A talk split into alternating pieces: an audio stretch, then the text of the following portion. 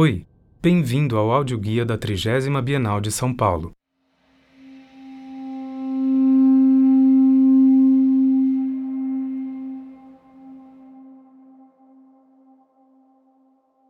Desde o primeiro andar, onde nós referimos à presença de linguagens abstratos e post-abstratos, até este terceiro andar, pelas rampas monumentais do prédio de Oscar Niemeyer, em torno delas, nas colunas, os visitantes podem descobrir a intervenção em forma de pintura mural do artista Olivier Notelet, se fazendo eco de estes problemas e se transformando subtilmente em tantas composições como movimentos em nosso corpo fazemos ante elas. Ao sair das rampas, neste terceiro andar, encontramos duas formas de intervenção no espaço.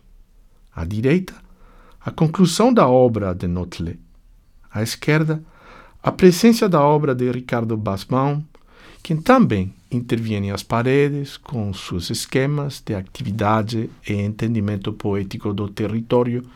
de intercâmbios humanos múltiples, de poéticas em ação, palavras, desenhos, sons, encontros.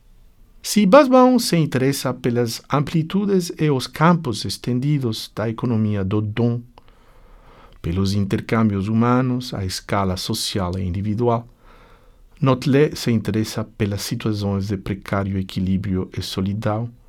pela vida das coisas, pela ativação metamórfica do espaço através das nossas ações individuais. Estes dois artistas introduzem o visitante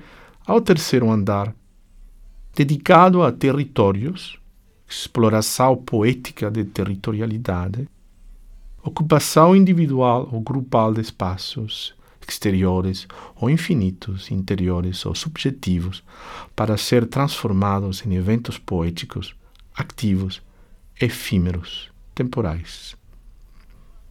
De uma parte, Bas Janader, Sigurdur Gudmundsson e Alan Caprow constituem uma trilogia de artistas referenciais, mais ou menos vinculados com as tradições conceptuais, em cujas obras indivíduos, ou nós, no caso de Caprow e de suas ativações, oferecemos lugar a situações insólitas ou poéticas,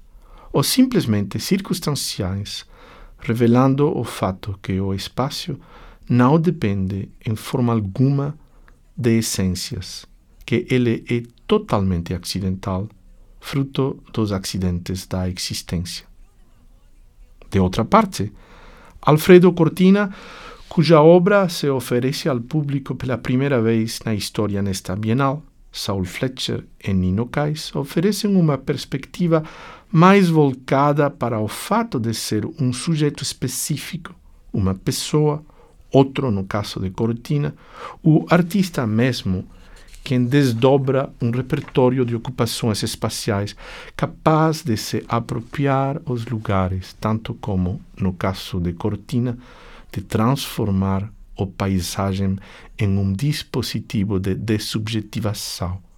em uma máquina objetivante das presenças. Finalmente, artistas como Helen Mirren,